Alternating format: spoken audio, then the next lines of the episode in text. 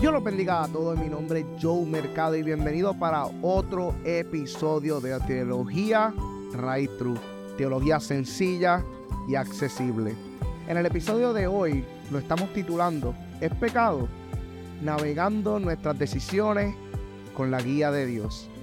En este episodio vamos a estar explorando el tema tan complejo de determinar qué acciones o decisiones pueden considerarse pecaminosas. Esta pregunta es algo bien común, especialmente a nuevos creyentes, a creyentes que llevan años. Esto es un tema que para todo el mundo es difícil y complejo, porque algunos dicen unas cosas, algunos dicen otras. Personalmente yo he tenido experiencia de varias personas viniendo a donde mí diciéndome, esto es pecado. Mira, yo que esto, está bien hacerlo como cristiano, esto no, no, es que mi pastor me dijo esto, es que mi familia me dijo esto, es que mi denominación me dijo esto, mi iglesia me dijo esto. Y algunas veces se pone loca la cosa. Este episodio yo quiero hablar sobre este tema en particular. Y yo creo que ustedes me acompañen mientras navegamos por este tema tan complejo y traerlo a la luz sobre cómo nosotros como seguidores de Jesús podemos abordar estos temas con sabiduría, y sobre todo discernimiento. Pero primero, yo quiero abordar la pregunta común que surge con frecuencia. ¿Qué exactamente constituye un pecado? Toquemos brevemente este tema para establecer una base para nuestra discusión. Así que vamos para adelante, sin miedo, y este viaje va a ser uno lleno de claridad y sobre todo de mucha sabiduría el concepto de pecado varía en diferentes sistemas de creencia y tradiciones, pero nosotros, los cristianos, el pecado se refiere a cualquier pensamiento, palabra, acción o actitud que se considera en oposición a la voluntad y los mandamientos de Dios. Generalmente se entiende como una transgresión moral que separa a nosotros, el individuo, con nuestro Señor y tiene consecuencias negativas tanto espirituales como en nuestra relación con nosotros mismos y nuestra relación con los demás. Los pecados suelen clasificarse en categorías como el pecado de pensamiento, los pecados de palabra y los pecados de acción. Algunos ejemplos comunes de pecado incluyen la mentira, el robo, la envidia, la codicia, el odio, la falta de perdón, la inmoralidad sexual, la idolatría, la blasfemia y mucho y mucho y mucho más. Sin embargo, y aquí es donde las personas se empiezan a confundir, es importante tener en cuenta que las interpretaciones y listas específicas de pecado pueden variar según denominaciones, culturas, amistades, pastores, familia, todo eso tiene una influencia. Y por eso mucha gente se confunde. Y por eso yo quiero traer ese tema hoy en día. A medida que nosotros exploramos el concepto de pecado, y la toma de decisiones dentro de la fe cristiana, es crucial comprender el propósito fundamental detrás del cristianismo. No se trata simplemente de adherirse a un conjunto rígido de reglas o de regulaciones. El cristianismo se trata de cultivar una relación personal con Dios a través de Jesucristo, quien encarna el amor, la gracia y el perdón.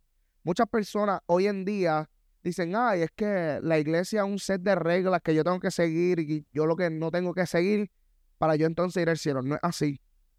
Porque si ustedes se enfocan en su creencia de cristianismo con esa mentalidad, se están equivocando.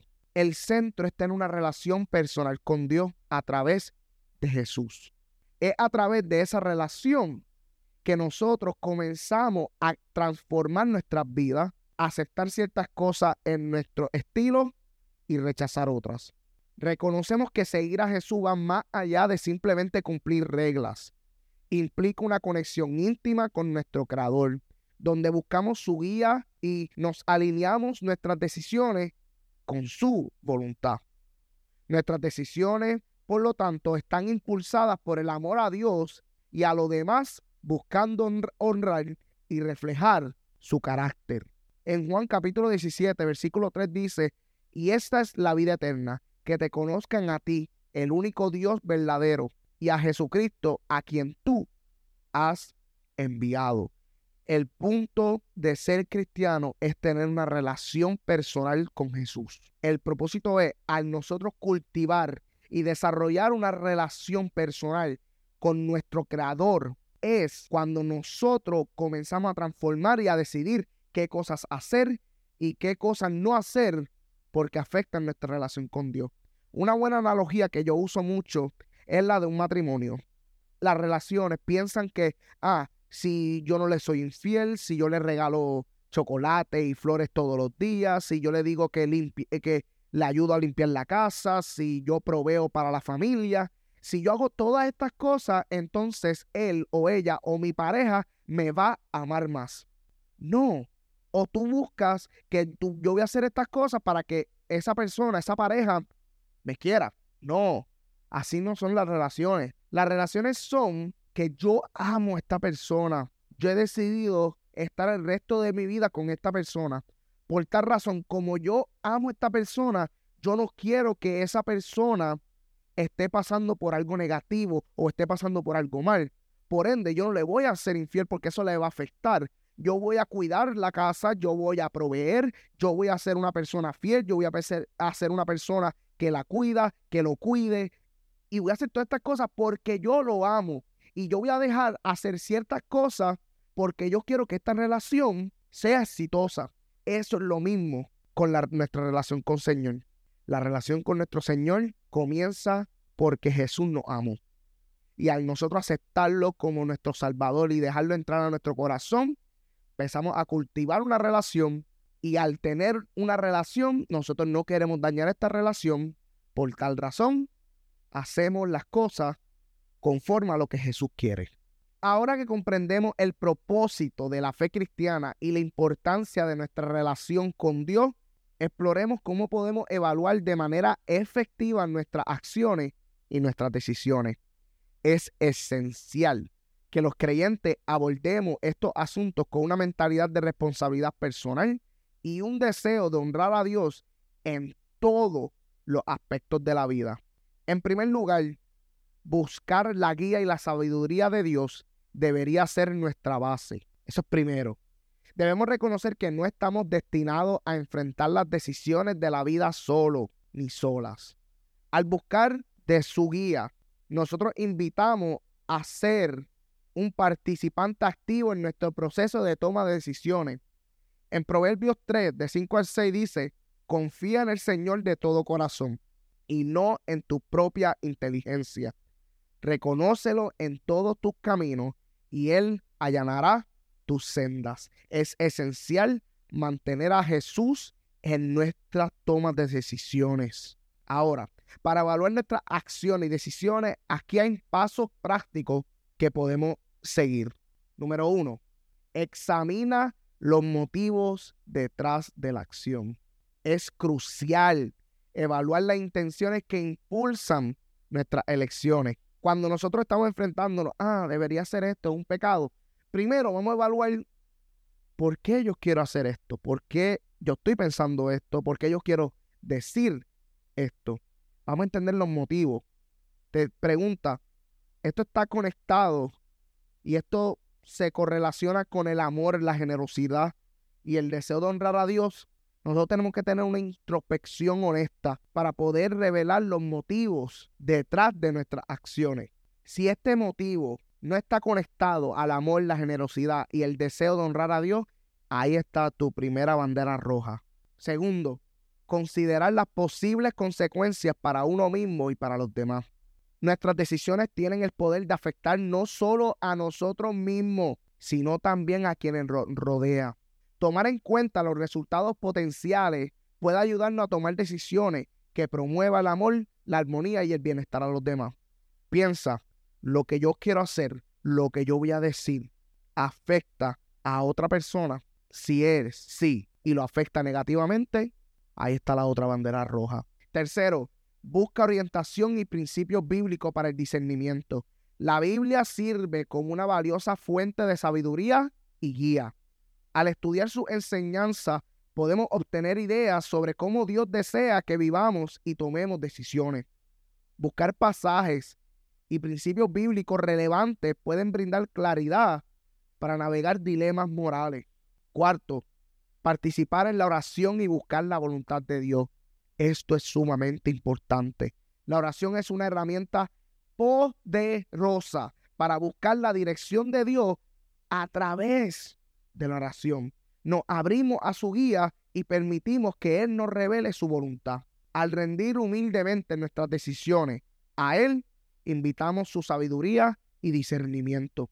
Siguiendo los pasos anteriores, involucrando a Dios en nuestro proceso de toma de decisiones, podemos evaluar nuestras acciones, nuestras elecciones de manera más efectiva, alineándolas con los deseos de Dios y viviendo nuestra fe con intencionalidad. Ahora, yo les quiero dar mi propia manera de trabajarlo. Si yo tomo una decisión, ya sea si estoy pensando si algo es pecado, ya sea en algo lo que yo pienso o lo que diga o lo que haga, esto afecta negativamente mi relación con el Padre.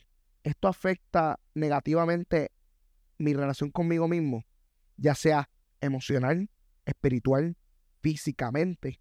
Lo que voy a hacer, lo que voy a decir, me afecta a mí lo que voy a decir, lo que voy a hacer, lo que estoy pensando, afecta negativo a otra persona, con esa mentalidad, tú empiezas a trabajarlo y tú puedes llegar a tomar una decisión de qué es apropiado y de qué no es apropiado.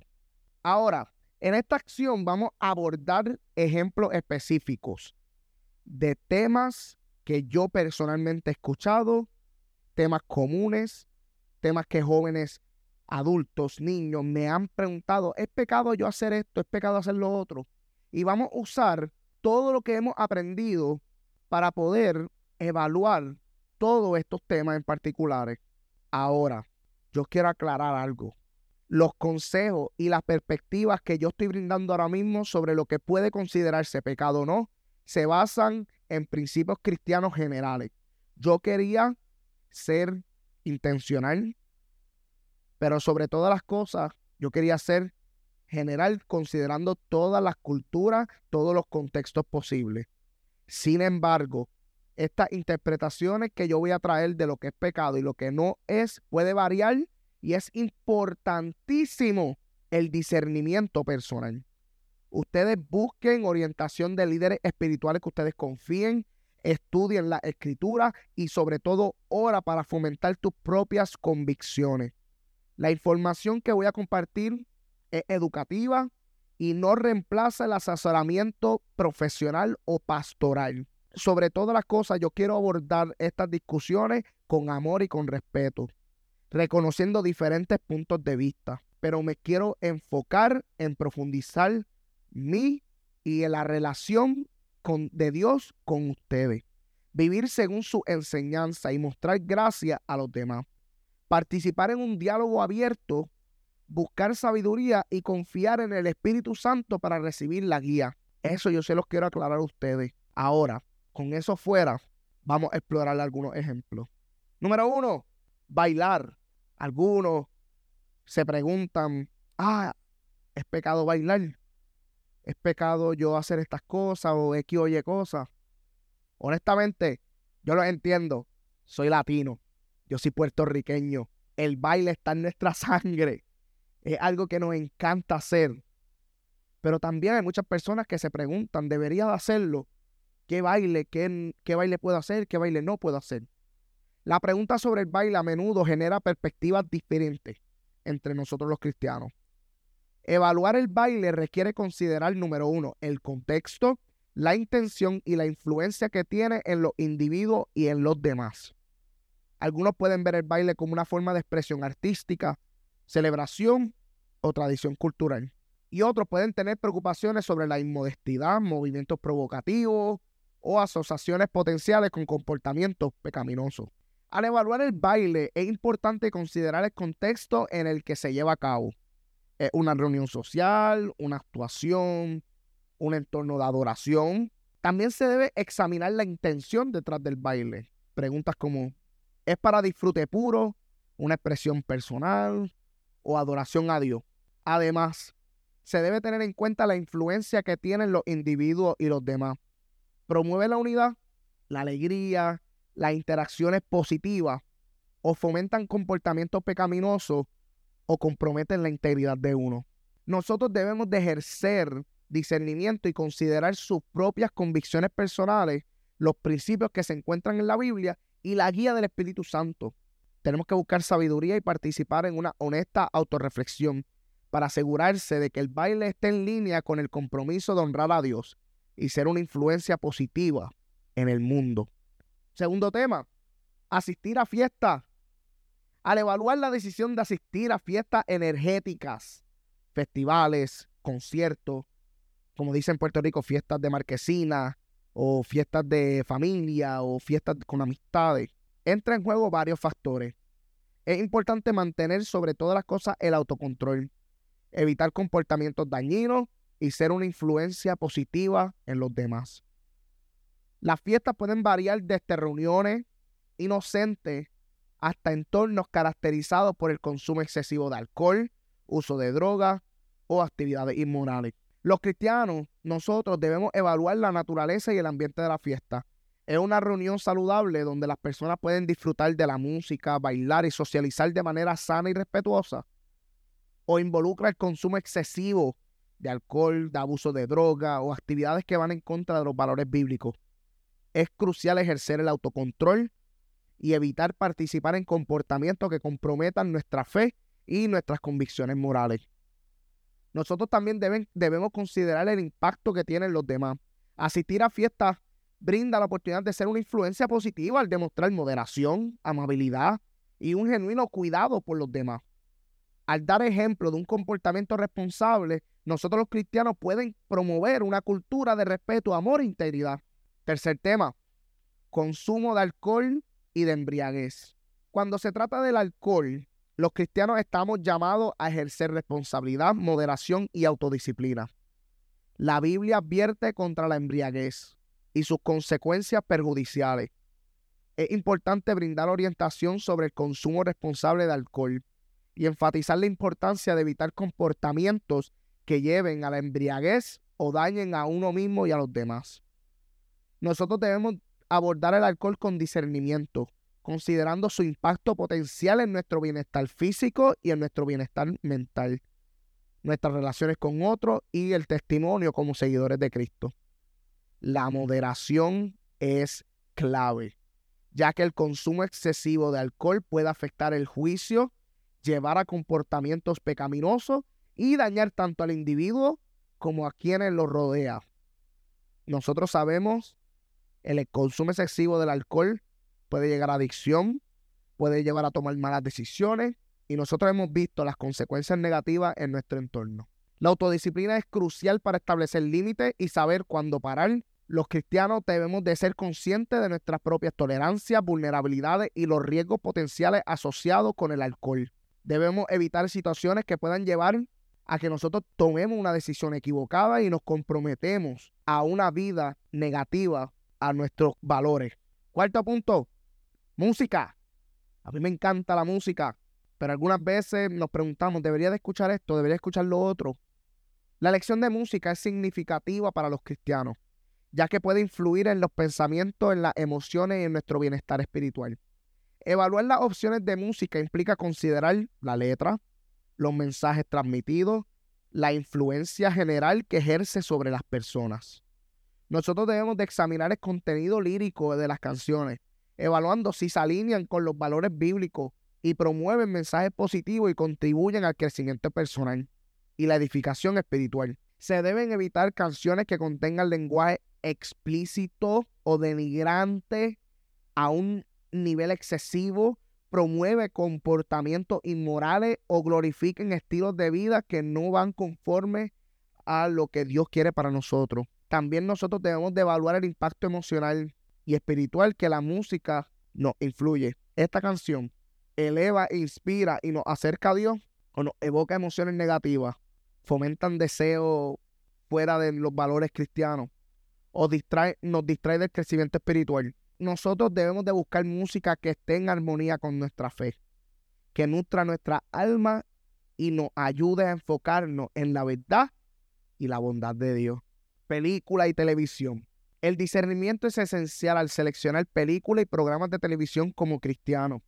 Evaluar el contenido implica considerar los valores representados, la influencia potencial en el comportamiento y las convicciones personales. Los cristianos deben examinar los valores y mensajes transmitidos en las películas y programas de televisión. Son consistentes con los principios bíblicos y promueven cualidades virtuosas como el amor, la verdad, la justicia y la compasión, o glorifican la violencia, la inmoralidad o comportamientos perjudiciales que van en contra de la fe. Además, los cristianos deben considerar la influencia potencial que los medios tienen en nuestro comportamiento y en nuestra mentalidad.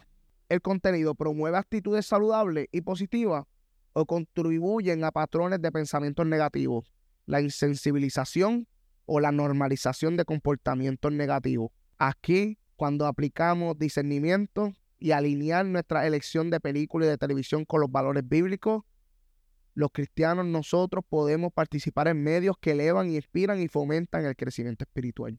En este episodio exploramos los temas de evaluar acciones y elecciones dentro de la fe cristiana.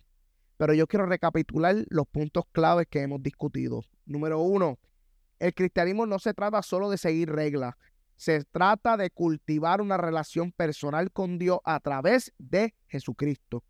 Segundo, nuestras decisiones deben estar guiadas por el amor hacia Dios y hacia los demás, reflejando el carácter de Cristo y promoviendo la unidad y el bienestar. Número tres, evaluar acciones y decisiones implica responsabilidad personal, buscar la guía de Dios y aplicar pasos prácticos como examinar los motivos, considerar las consecuencias, buscar orientación bíblica y participar en la oración. Cuarto, vivir el amor de Dios en nuestras decisiones y acciones es esencial, ya que ejemplifica nuestra fe y demuestra el poder transformador de seguir a Jesús. Nuestra nueva identidad en Cristo nos llama a dejar atrás lo que no es coherente con ella y tomar decisiones que se alinean con el propósito y valores de Dios. Y cuando hablamos de las aplicaciones prácticas, implica abordar ejemplos específicos de actividades que a menudo se cuestionan y nosotros tenemos que evaluarlas con amor, usando los principios bíblicos y nuestras convicciones personales. Y es importante buscar un enfoque equilibrado e intencional. Entablar un diálogo abierto con Dios y permitir que el Espíritu Santo guíe nuestras decisiones. Al fin, recordemos que seguir a Jesús no es una lista rígida de qué hacer y qué no hacer, sino un viaje de amor, responsabilidad personal y búsqueda de la guía de Dios. Cada decisión que tomamos es una oportunidad para honrar a Dios y reflejar su amor al mundo. Y yo los animo a que sigan explorando estos temas. Estudien la escritura y busquen sabiduría a través de la oración y la búsqueda de la voluntad de Dios. Que todos abordemos las decisiones de la vida con humildad, con gracia y un deseo genuino de vivir nuestra fe de manera que traiga gloria a Dios y bendiga a quien nos rodea. Gracias por acompañarme en este viaje, medio complicado, pero gratificante. Y esperamos interactuar contigo en nuestros futuros episodios. Recuerda, como seguidores de Jesús estamos llamados a ser sal y luz en el mundo, teniendo un impacto positivo a través de nuestras acciones y nuestras decisiones. Que tenga una bonita día y una bonita noche, depende cuando ustedes escuchen esto. Y como siempre, Dios los bendiga.